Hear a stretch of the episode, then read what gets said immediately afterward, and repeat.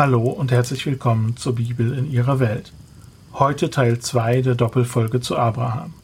Wir hatten uns das letzte Mal damit auseinandergesetzt, wo Abraham herkam und wann er gelebt hat.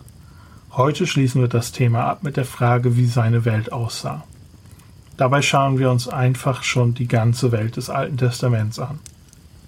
Abraham bereist eine gute Ecke davon und so haben wir schon mal eine Grundlage gelegt für zukünftige Folgen aus dieser Reihe um die geschichtlichen Hintergründe. Bevor wir damit anfangen, aber eine kurze Warnung, damit niemand enttäuscht wird. Es geht um diesen Podcast um die Bibel in ihrer Welt. Es handelt sich nicht um eine Geschichte des altvorderen Orients während der Bronze- und Eisenzeit. Das würde unseren Rahmen bei weitem sprengen. Die Bibel ist die Hauptsache und soll auch die Hauptsache bleiben. Deswegen kann es sich hierbei nur um einen groben Abriss der Geschichte handeln. Ziel ist, dass ihr die wichtigsten geschichtlichen Abläufe kennt und alle Stichwörter erhaltet, die ihr braucht, wenn ihr euch weiter vertiefen wollt. Wir überfliegen heute also die Welt des Alten Testaments aus 10.000 Metern Höhe. Später, wenn die Geschichtslage etwas klarer wird und nicht jedes Mal zu endlos langen Diskussionen führt, werde ich etwas detaillierter arbeiten. Aber die Bibel soll auch dabei Hauptsache bleiben. Bis wir auf festem Boden stehen, dauert es sowieso noch eine Weile. Für unseren heutigen Zweck habe ich die Welt des Alten Testaments in fünf Regionen unterteilt, die wir uns jetzt eine nach dem anderen anschauen werden. Diese fünf Regionen sind die Welt des Alten Testaments. Die ganze Geschichte spielt in vier dieser fünf Regionen. Die Welt der Bibel wird erst im Neuen Testament oder zwischen AT und NT wirklich größer. Ich erinnere hier nochmal an den Blogpost, in dem ich Karten der Regionen angehängt habe. Dort ist auch ein Video angehängt, das die Geschichte des altvorderen Orients Jahr für Jahr darstellt. Dort kann man sogar schauen, wie es weitergeht für diejenigen, die neugierig sind. Also unsere fünf Regionen Anatolien, Elam, Ägypten, Mesopotamien und Kanaan. Relativ schnell können wir über Anatolien sprechen, die heutige Türkei. Sie ist zur Zeit von Abraham und Genesis, später auch im Allgemeinen die Heimat der Hethiter, die in der Bibel immer wieder erwähnt werden. Beispielsweise lebt Abraham scheinbar eine Weile unter hethitischen Auswanderern in Kanaan und kauft von ihnen auch das Grab, in dem er Sarah begraben lässt. Natürlich leben äh, dort auch andere Stämme, aber kurz nach der Zeit Hammurabis schwingen sich die Hethiter zur regionalen Großmacht auf. Ihnen gelingt es unter anderem, Babylon zu plündern, nachdem Hammurabi verstorben ist. Der Grund, warum wir schnell mit ihnen fertig sind, ist, dass sie keine große Rolle spielen.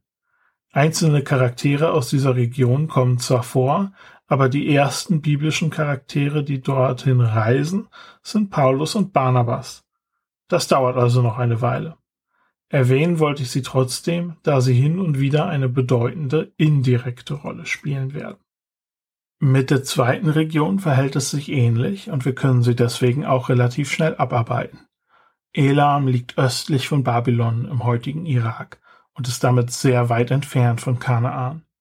Die Elamiter spielen in Genesis Kapitel 14 eine kleine Rolle und sind sonst im Hintergrund vorhanden. Sie sind zu dem Zeitpunkt, an dem unsere Geschichte beginnt, im Krieg mit Mari um Urkesh. Sie führen über die Jahrhunderte auch Kriege gegen die Babylonier aber die Region der Elamiter wird erst wirklich wichtig, als sie von den Persern verdrängt werden. Die Perser sind das letzte große Königreich, das im Alten Testament eine Rolle spielt.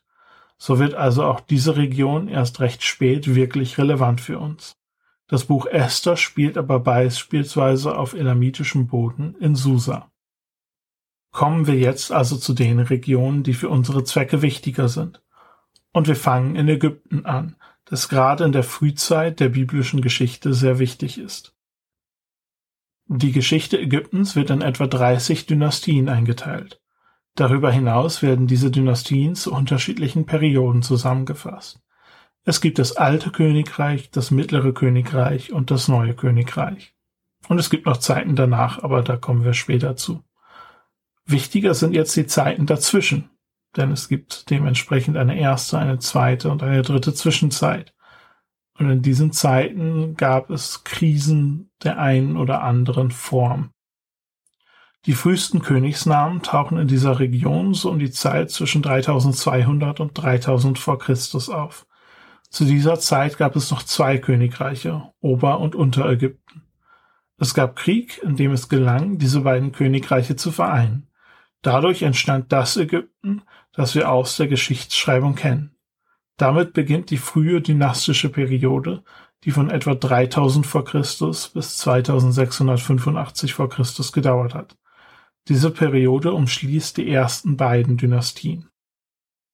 Mit der dritten Dynastie beginnt das alte Königreich, das bis zur sechsten Dynastie reicht. Es erstreckt sich etwa von 2685 bis 2215 vor Christus. Das war die Zeit der Megabauwerke. Hier wurde die große Sphinx gebaut und auch die Pyramiden. Als klar wurde, dass man mit so riesigen Bauprojekten das Land richtig gut in den Ruin treiben kam, wurden die Pyramiden langsam kleiner. Es ist gut, sich bewusst zu machen, dass die Pyramiden schon hunderte von Jahren alt war, als Abraham nach Ägypten kam. Das alte Königreich verfällt unter den Dynastien 7 und 8. Die Macht entgleitet den Königen mehr und mehr. Um genau zu sein, wissen wir so wenig über diese beiden Dynastien, dass nicht ganz klar ist, ob sie noch zum alten Königreich oder schon in die Zwischenzeit gehören sollten. Was wir sicher sagen können, ist, dass es schon mächtig bergab ging. Die regionalen Statthalter und Herrscher reißen immer mehr Macht an sich und fangen an, eigene Steuern einzutreiben und sich selbst zu bereichern. Die zentrale Kontrolle geht mehr und mehr verloren. Damit sind wir in der ersten Zwischenzeit, die Dynastien 9, 10 und 11. Es kommt zu einem Bürgerkrieg. Bisher war Memphis die Hauptstadt Ägyptens. Jetzt entstehen zwei neue Machtzentren. Eins in Herakleopolis im Norden und das andere in Theben im Süden Ägyptens. Es kommt zu einem Bürgerkrieg, den die Herrscher von Theben am Ende gewinnen. Damit beginnt das mittlere Königreich. Es umfasst definitiv die Dynastien 11 bis 12, es gibt aber auch Forscher, die es bis zur Dynastie 14 ansetzen. Wenn das alte Königreich als Höhepunkt der ägyptischen Megabauwerke gesehen werden kann, dann ist das mittlere Königreich der Höhepunkt der ägyptischen Kultur. Viel der berühmten ägyptischen Literatur stammt aus dieser Zeit. Aber Ägypten fängt auch an, sich stärker auszudehnen. Die zwölfte Dynastie schafft es zum ersten Mal, den Einfluss Ägyptens bis nach Kanaan zu bringen. Dabei haben die Ägypter aber kein Imperium erobern wollen. Sie waren mit Tribut bzw. mit Plündern zufrieden. Es ging darum, die Macht Ägyptens zu beweisen und sicherzustellen, dass die Völker um Ägypten herum wissen, dass man sich besser nicht mit ihnen anlegt. Die zwölfte Dynastie gilt als der Höhepunkt des Mittleren Reichs. Die Zeit Hammurabis und damit auch die Zeit Abrahams ist die Zeit der dreizehnten Dynastie.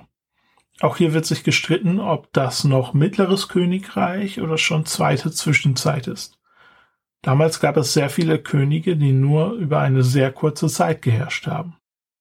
Zur Zeit Abrahams sind sie scheinbar immer noch Herrscher über ganz Ägypten aber sie verlieren die Kontrolle und müssen sich auf die Dauer nach Theben zurückziehen. Das passiert bereits kurz nach der Zeit Hammurabis, bevor Abraham seinen Zusammenstoß mit Hammurabi hat. Deswegen gehen wir für den Moment davon aus, dass die 13. Dynastie noch die Kontrolle über das ganze Land hat. Das erlaubt mir auch, diese Geschichte zu erzählen, wenn wir zu Josef kommen. Da wird sie sehr relevant. Interessant für uns ist jetzt noch zu sagen, dass Ägypten zu dieser Zeit Fremden gegenüber recht freundlich war und dass viele Semiten dort gelebt haben. Zumindest waren sie freundlich, wenn man es mit später vergleicht. Der Besuch Abrahams und seiner Familie würde also gut ins Bild passen.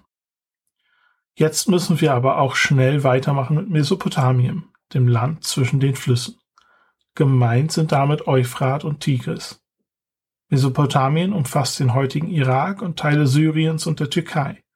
Im Gegensatz zu Ägypten handelt es sich bei Mesopotamien nicht um ein vereintes Königreich. Stattdessen war es mit einzelnen Stadtstaaten gefüllt. Deren Einfluss war mal größer und mal kleiner. Mal hat die eine Stadt sich der anderen unterwerfen müssen und dann haben sie halt wieder rebelliert. Zu diesem Zeitpunkt hat es schon zwei Situationen gegeben, in dem ein Herrscher oder eine Dynastie es geschafft hat, seine Waffen in beiden Meeren zu waschen. Was mit dieser Formulierung gemeint ist, ist, dass es ihnen gelungen ist, ganz Mesopotamien zu vereinen, vom Persischen Golf bis zum Mittelmeer. Der erste dieser Herrscher war Sargon von Akkad. Der zweite Fall sind die Herrscher der dritten Dynastie von Ur. Ja, das ist das Ur, aus dem Abraham meiner Meinung nach nicht kam. Zu diesem Zeitpunkt beginnt Hammurabi seine Feldzüge. Er wird der Dritte sein, dem das gelingt. Auch mesopotamische Herrscher haben gerne ihren Einfluss nach Kanaan deutlich gemacht, wenn sie nicht gerade beschäftigt damit waren, gegeneinander zu kämpfen. Zu unserem Zeitpunkt war Mari eine einflussreiche Stadt. Wir haben das ja auch schon erwähnt. Ihr Einfluss sollte aber nicht mehr lange halten. Hier beginnen sich die beiden Städte herauszukristallisieren, die Mesopotamien für die nächsten Jahrhunderte dominieren werden. Hammurabis Babylon und Assur, die Heimat der Assyrer. Die werden sich, nur um verwirrend zu sein, später andere Hauptstädte suchen. Diese beiden Städte beginnen bald eine lange Rivalität, die die Geschichte Mesopotamiens über die nächsten Jahrhunderte prägen wird. Dank Hammurabi gelingt es Babylon, zum kulturellen und religiösen Zentrum der Region zu werden aber für einen großen Teil der Zeit waren die Assyrer militärisch überlegen. Beide dieser Völker werden eine bedeutende Rolle in der Geschichte Israels spielen und eine nach der anderen eine große Bedrohung sein. Aber das dauert noch ein kleines Weilchen. Mesopotamien und Ägypten waren die Hochbogen der antiken Kultur und haben immer wieder die militärisch stärksten Königreiche hervorgebracht, zumindest bevor die Perser kamen. Für ihren Wohlstand waren beide Regionen auf die Flüsse angewiesen, der Nil auf der einen und Euphrat und Tigris auf der anderen Seite. Diese Flüsse sind immer wieder über ihre Ufer getreten und haben das Land so sehr fruchtbar gemacht. Fruchtbares Land bedeutet viel Nahrung und das bedeutet, dass man eine große Bevölkerung und damit auch große Armeen ernähren kann. Unsere letzte Region ist Kanaan, das gelobte Land. Es liegt zwischen diesen beiden Gebieten. Auch Kanaan war zu dieser Zeit mit Stadtstaaten gefüllt, die aber wesentlich kleiner und weniger Einfluss waren als die in Mesopotamien. Eine wichtige Stadt war Ugarit, das im heutigen Syrien liegt, im Nordwesten am Mittelmeer. Dort wurden viele Texte gefunden, die uns Aufschluss über die Kanaanäer geben, beispielsweise über ihre Religion, unter anderem über den Gott Baal, der uns noch oft begegnen wird und den wir uns bald anschauen werden. Auch Kanaan war ein fruchtbares Land, allerdings war es dafür nicht auf Flüsse angewiesen, sondern auf den Regen aus dem Mittelmeer. Also, dieses Land liegt zwischen den Großmächten. Es ist relativ fruchtbar und was auch noch wichtig ist, es beinhaltet viele wichtige Handelsrouten. Wer von Anatolien nach Arabien will oder von Asien nach Afrika, der reist durch dieses Land. Wer von Mesopotamien nach Ägypten will oder umgekehrt, zum Beispiel um Krieg zu führen, der reist durch dieses Land. Das Land Kanaan war wertvoll, aber nicht stark besiedelt. Seine Bevölkerung war nicht stark genug, sich gegen andere Völker durchzusetzen, so dass dieses Gebiet regelmäßig unter fremde Herrschaft gekommen ist. Das ist eine Herausforderung, mit der die Israeliten zu kämpfen hatten und die uns durch die Geschichte des Alten Testaments begleiten wird. Soweit unser heutiger Überblick. In den nächsten Folgen geht es wieder zurück zur Bibel. Und dann kommt irgendwann vermutlich wieder etwas über die Umwelt. Ich habe in letzter Zeit an einer Folge zu Gilgamesch gearbeitet, die ich vor langer Zeit angekündigt hatte. In dieser Serie geht es erst weiter, wenn die Geschichte der Bibel das nächste Mal ernsthaft mit der Geschichte der Umwelt kollidiert. Das ist bei Josef. Ich bedanke mich mal wieder bis Zuhören. Bis zum nächsten Mal.